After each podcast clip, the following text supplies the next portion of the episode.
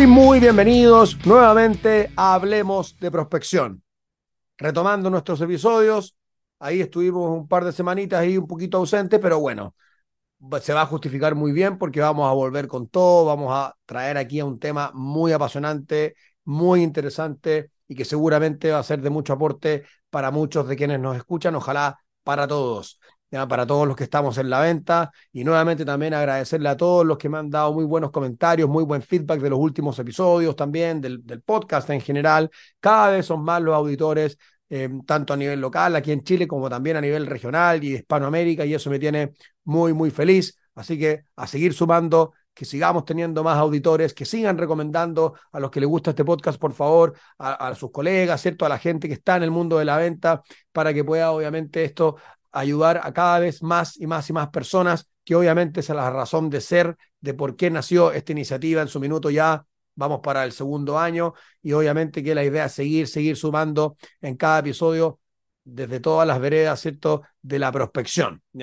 Y bueno, eh, vamos a seguir en estos formatos de episodios donde abordo un tema eh, particular, ¿ya? El próximo episodio, eh, me comprometo, ahí tendremos, ya tenemos una, una, entrevista ya concertada y con una gran, gran invitada, no lo voy a anunciar todavía, atentos ahí al próximo episodio, que es el que vamos a estar publicando la próxima semana. Pero hoy día me voy a concentrar en un temazo, claro, que es un tema del cual la prospección, o sea, no podría existir prospección sin él, ¿no?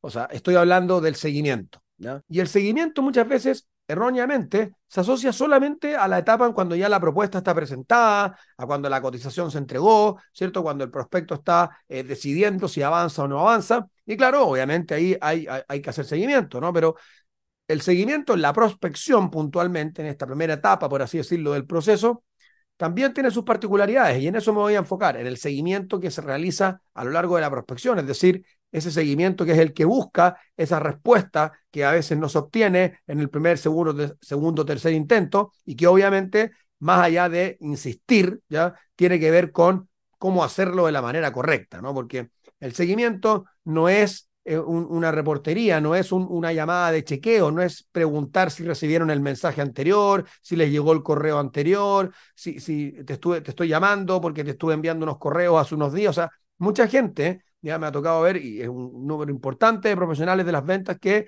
asocian el seguimiento con simplemente hacer una llamada o un segundo intento por cualquier canal preguntando si la información que se envió en primera instancia fue recibida. Y la verdad que la idea del seguimiento es agregar valor en cada momento. Ya vamos a hablar ahí de algunos puntos que son muy relevantes que nos pueden ayudar como recursos de valor para poder agregar, agregar valor cada vez que hacemos seguimiento, de eso se trata. Cada seguimiento, cada interacción que yo realice con el prospecto en busca de esa primera reunión o de esa primera conversación, ¿ya? porque la reunión sabemos que hoy día puede tener varios formatos, puede ser una reunión presencial, una reunión remota, también puede ser una mini reunión telefónica que se da en ese mismo llamado. Entonces, la idea de esto, de poder hacer un buen seguimiento para generar esa curiosidad y ganarse esa instancia, sea en el formato que sea, es agregar valor en cada acercamiento. Ahí es donde está la clave. Pero antes de, entrar, ¿cierto?, en estos tips, ¿cierto?, en estas cosas como estas pautas que les pueden ayudar a hacer un seguimiento muy efectivo, lo primero que hay que decir es que el seguimiento requiere, obviamente, de varios intentos, ¿ya?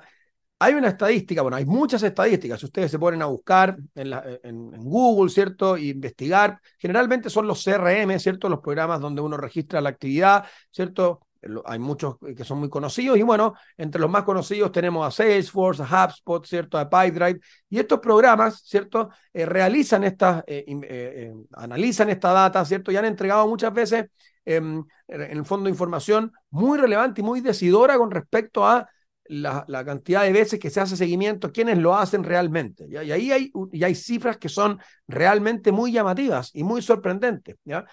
¿Qué es lo que dicen? Bueno, se van actualizando estos estudios, estas estadísticas, pero la verdad que año con año se van actualizando y no cambia demasiado, lo cual no encuentro que sea bueno porque supuestamente esta, esta información debería hacer motivar o debería motivar, ¿cierto? O empujar a los profesionales de las ventas para que hagan más seguimiento y bueno, y para que también puedan aprender sobre él y pulir las técnicas para hacerlo de la manera más efectiva. Pero ¿qué es lo que ocurre? El 48% de los profesionales de ventas no hace seguimiento. O sea, cerca de la mitad, es mucho. ¿ya? no hacer seguimiento, o sea, se mandan un correo y queda ahí, hacen un intento de llamado y queda ahí, hacer un intento por LinkedIn de conectar o mandar un mensaje y queda ahí, y ahí queda, y bueno, muchas veces incluso estas personas eh, aluden a que no tienen respuesta porque el prospecto no está interesado, solamente haciendo un intento. Del 52% que sí hace seguimiento, el 44% hace un seguimiento, el 24% hace dos seguimientos y solo el 12% ese grupo de 12% de los que se hacen seguimiento hace un tercer o más seguimientos a sus prospectos en busca de la reunión. Pero ¿qué es lo que ocurre? Que entre el 60 y el 80% de las reuniones, de esas primeras conversaciones con los prospectos, se producen después de un tercer seguimiento. O sea, imagínense la cantidad de oportunidades, la cantidad de ventas que dejamos de hacer, la cantidad de reuniones que dejamos de tener, la cantidad de conversaciones de valor que dejamos de tener por el hecho de no hacer seguimiento, ¿ya? O por no hacer el suficiente seguimiento. Y claro, ahí es donde entra esto de que, eh, claro, uno dice hay que hacer seguimiento, pero ahí entran las, las típicas preguntas, ¿no? De cuándo hacerlo, cada cuánto tiempo hacerlo, cómo hacerlo de la mejor manera y bueno, y obviamente que vamos a estar hablando de eso, ¿ya? Ahí también algo que es muy importante para empezar ya a meternos en, cómo hacer un buen seguimiento. Lo primero es también es que tiene que ser algo multicanal. Aquí es donde entra el famoso concepto del mix de prospección, ¿ya? El que Tony Hughes en su libro Combo Prospecting también lo, profundiza muy bien y que se refiere a lo mismo, un poco eh, a esta analogía con el boxeo de que tenemos que eh, en el combate tener en consideración varios tipos de golpes, no podemos llegar solo con un tipo de golpe porque la verdad que obviamente no vamos a ganar la pelea. ¿ya? En este caso tiene que ver con cambiarse de canal, con ir cambiándose de pista. No puedo quedarme pegado en un solo canal. ¿ya? Un error muy común en las áreas comerciales es quedarse pegado en un solo canal, que normalmente es el canal que más les acomoda. Pasa mucho con el correo. Mandan tres, cuatro correos y como no hay respuesta, bueno, quedamos ahí. Y la conclusión, como si fuera solo esa la única posibilidad, es no está interesado, así que no voy a seguir insistiendo. ¿No está interesado realmente? ¿O no era el canal o quizás no era el momento, no era el día, quizás insistí eh, muy seguido, ¿cierto? Y no di tiempo como para que las cosas cambiaran. Bueno, ahí hay varios temas, o sea, uno no puede quedarse pegado en un solo canal. Por eso, lo primero, ¿cierto? Para hacer un buen seguimiento es utilizar este mix de prospección. Aquí yo les aconsejo una cosa que funciona muy bien, es como que pensar que cada canal tiene tres créditos, por así decirlo, ¿no? O sea, podríamos, por ejemplo, si vamos a usar el mail, si vamos a usar el teléfono, si vamos a usar LinkedIn, podríamos hablar de nueve intentos de seguimiento perfectamente, ¿ya? Pero claro, tres créditos, o sea, cada canal tiene tres créditos, o sea, yo puedo usar tres veces el correo, tres veces la llamada, tres veces LinkedIn en un mismo proceso de seguimiento con un prospecto. Obviamente que también aquí entra el cómo, ¿no? Porque no voy a, en ningún caso, usar los nueve seguimientos en un mismo canal. Imagínense que una persona mande nueve correos e intente nueve veces por un mismo canal. Obviamente que eso puede ser, incluso aunque tengamos la mejor forma o la mejor técnica, bastante agobiador y no queremos eso, ¿no? No queremos agobiar al prospecto. Entonces, hay canales donde no vamos a tener la atención del prospecto y también pensar, ¿cierto?, en cuál es la frecuencia, ¿cierto? Y que como me voy a estar cambiando de canal, esos nueve acercamientos obviamente no se van a ver de la misma manera que si fueran por una misma vía. Entonces, esas son cosas muy relevantes de tomar en cuenta como para poder planificar un buen seguimiento con un prospecto que no me ha dado respuesta. No rendirse antes de tiempo, eso es lo primero, sobre todo considerando las cifras que estábamos mencionando al principio.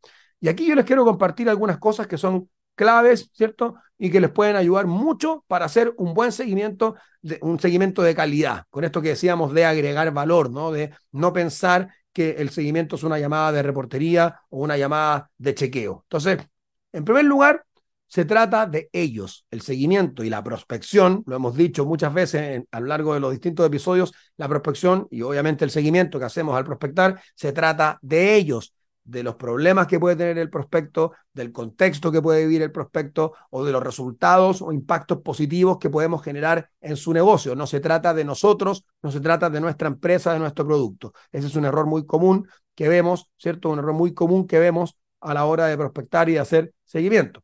¿ya? Ojalá que cuando hablemos de resultados o de lo que podemos hacer por los prospectos, usar datos tangibles, ¿ya? ojalá poder también unirlos a un espacio de tiempo. Por ejemplo, no es lo mismo decirle a un prospecto, yo te puedo ayudar a reducir tus costos operativos, a decirle, te puedo ayudar a reducir tus costos operativos entre un 25 y un 35% en un plazo de dos meses. ¿ya? O sea, hoy día el tema del tiempo Ya vivimos en una generación, en, tiempos donde todo es para ayer.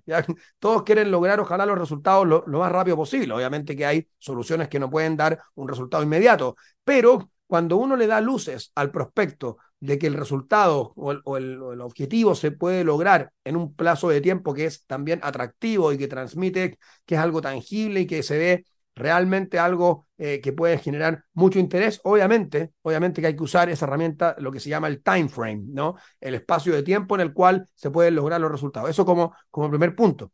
El seguimiento, ya lo dijimos, es agregar valor en cada instancia. No es preguntar, ¿recibiste mi mensaje anterior? Para nada. En un tercer lugar, ser consistente, ¿ya? De alguna manera, también lo dijimos, no quedarse en pocos intentos. Hablábamos de que podemos hacerlo hasta nueve si es que utilizamos tres canales, pero podrían ser más si consideramos esto de los tres créditos por canal, ¿ya? Otra cosa que es muy importante considerar es que no hay que presionar, porque los tiempos de decisión, ¿ya? O, de si se quieren reunir contigo o no, los maneja el prospecto. Entonces, por eso se trata de no, no, no, verse como que queremos, que estamos insistiendo en que nos den la reunión, sino que entregar algo que sea, que transmita con claridad que queremos ayudar, que transmita con claridad nuestro deseo genuino de poder aportar, porque eso es prospectar, es buscar ayudar a otros. Y en el seguimiento lo que hacemos es dejar muy claro que esa es nuestra intención, que queremos ayudarlo a lograr algo importante, a mejorar, a mejorar algo, a, lograr un cambio interesante y, obviamente generar un efecto positivo en ese prospecto, en su empresa, en su departamento o en el rol que está desempeñando. ¿ya? Por otro lado, eh, el tema de mostrar algo de tu personalidad, porque si, si yo siento que que, puedo lograr buenas conexiones emocionales, que, que, tengo ese don o que tengo esa ventaja competitiva, ¿cierto? Que es algo particular de mi estilo, el conectar muy bien con la gente, el, el poder llegar de una manera más cercana. Ahí también yo siempre recomiendo darle prioridad al canal telefónico en esos casos, porque es el que donde puedo manifestarlo con mayor, con mayor eh, claridad, ¿cierto? Donde queda más evidente, ¿cierto? Esa ventaja, ¿ya? Y puedo sacarle más provecho, obviamente. Bueno, también transmitir eso, preocupación, ¿ya? Eh, más allá de querer ayudar, también transmitir que, que, sabemos del negocio, del, del, mundo del prospecto, o sea, dar a entender que conocemos de su negocio, de su mundo, de su industria, de su contexto, de sus problemáticas. El mencionar eso o aludir a esas cosas también entrega mucha confianza, también entrega eh, esa sensación de que sabemos de lo que estamos hablando y de que por eso los podemos ayudar nos, da, em, nos empodera frente al prospecto, nos da convicción, nos da seguridad. Y eso se transmite. Y cuando el prospecto ve esa seguridad y esa convicción en nosotros, también le entrega mucha confianza y es muy probable que acceda más a dar la reunión. Y eso hay que hacerlo, ojalá, en cada uno de los intentos de seguimiento. También es una cosa muy buena que podemos considerar. Otra cosa que es clave, y esto en la prospección en general, pero por supuesto que en el seguimiento, porque va a pasar. Si nos dicen que no, por favor, nunca tomarlo como algo personal. No es un rechazo hacia ti. Puede ser un rechazo porque estaban en un mal momento, eh, puede ser un rechazo quizás también a, cómo tú lo abordaste, pero no a ti como persona. Cuando, por ejemplo, a nosotros nos llaman de un lugar, ¿cierto? Donde no nos interesa o no tenemos intención de hablar porque no es el momento y nos llaman y decimos no nos interesa. Normalmente es, un, es una forma de rechazar también la forma en que se acercan a ti. No es que estemos rechazando a la persona que nos llama. Entonces, al prospecto le vas igual. No hay un rechazo personal. Aparte que, y aquí me cuelgo también de una gran frase del, del veterano Tom Hopkins, ¿cierto? También, algunos lo podrán conocer, muchos libros estadounidenses, él em, es un autor estadounidense ya de mucha trayectoria. Bueno, él dice que hay que enamorarse del no, ¿ya? Porque después de varios no, siempre va a venir un sí y el desafío está en saber cuántos no necesito acumular para lograr, un sí. En algunos casos necesito cuatro no y después viene el sí. Quizás me puedo demorar más en épocas de crisis o en, mercados que están más complejos, que están viendo alguna contingencia más complicada. Bueno, quizás tengo que acumular diez no y después vendrá el sí. Pero bueno, como sea, hay siempre prospectos y personas o empresas que necesitan de tu solución y la prospección y el seguimiento es el camino para poder llegar a los que realmente podemos ayudar y a los que van a colaborar, porque eso, como siempre lo decimos, un buen prospecto colabora, por lo tanto, en el seguimiento la persona que, que ve valor en la, en la, propuesta que tú le estás transmitiendo y en la forma en que tú quieres ayudar, va a colaborar y te va a dar ese espacio, ¿cierto?, que tú estás buscando a la hora de prospectar y hacer seguimiento. Así que eso quería compartirles hoy día, ya, em, no alargarme demasiado, pero bueno, darle algunos tips, ¿cierto? Cosas que les pueden servir para hacer un buen seguimiento y entender siempre que el seguimiento, la clave está en agregar valor en cada interacción. No es repetir siempre el mismo mensaje, no es preguntar si recibieron el mensaje anterior, es agregar algo adicional, contenido, testimonios, ofrecer referencias de clientes, también son cosas que nos ayudan muchísimo. Alguna noticia, alguna estadística, alguna información que haya publicado nuestra empresa o algún referente del rubro o alguna información que haya aparecido eh, de alguna asociación gremial que agrupe a empresas como las nuestras, que demuestren el valor de nuestras soluciones para las empresas también. Todos son recursos de valor válidos para hacer un buen seguimiento en busca de esa primera reunión que es el objetivo de la prospección. Muy bien, así que bueno, si te interesa saber más de todos estos temas de seguimiento, bueno, de todo lo que hemos visto a lo largo de los episodios donde abordo estas temáticas, de los canales de prospección, bueno, aparte del gran valor que tienen las entrevistas, y quieres eh, formarte en el tema de la prospección, y no solamente formarte y aprender las técnicas, sino que también ser acompañado por mi parte, ¿cierto?, de poder ayudarte a implementar las técnicas, porque la puesta en práctica va a ser lo que cambie todo. No van a sacar nada con aprender, leer o, o pura teoría, sino lo implementan. Y en la Academia de Prospección, justamente a eso nos dedicamos, a, formarte, a entregarte las técnicas, ¿cierto? Y todos los recursos para hacer una muy buena prospección, pero además de acompañarte en el proceso, asegurarnos que lo pongas en práctica, porque eso es lo que realmente va a generar un cambio real. Así que si quieres saber de eso, me puedes escribir a pablo.prospector.cl y estaré encantado de entregarte información y ayudarte con eso. Puede ser una persona particular que quiere potenciar su prospección o puede ser un gerente comercial, un líder de ventas que quiere mandar a personas de su equipo a estos programas.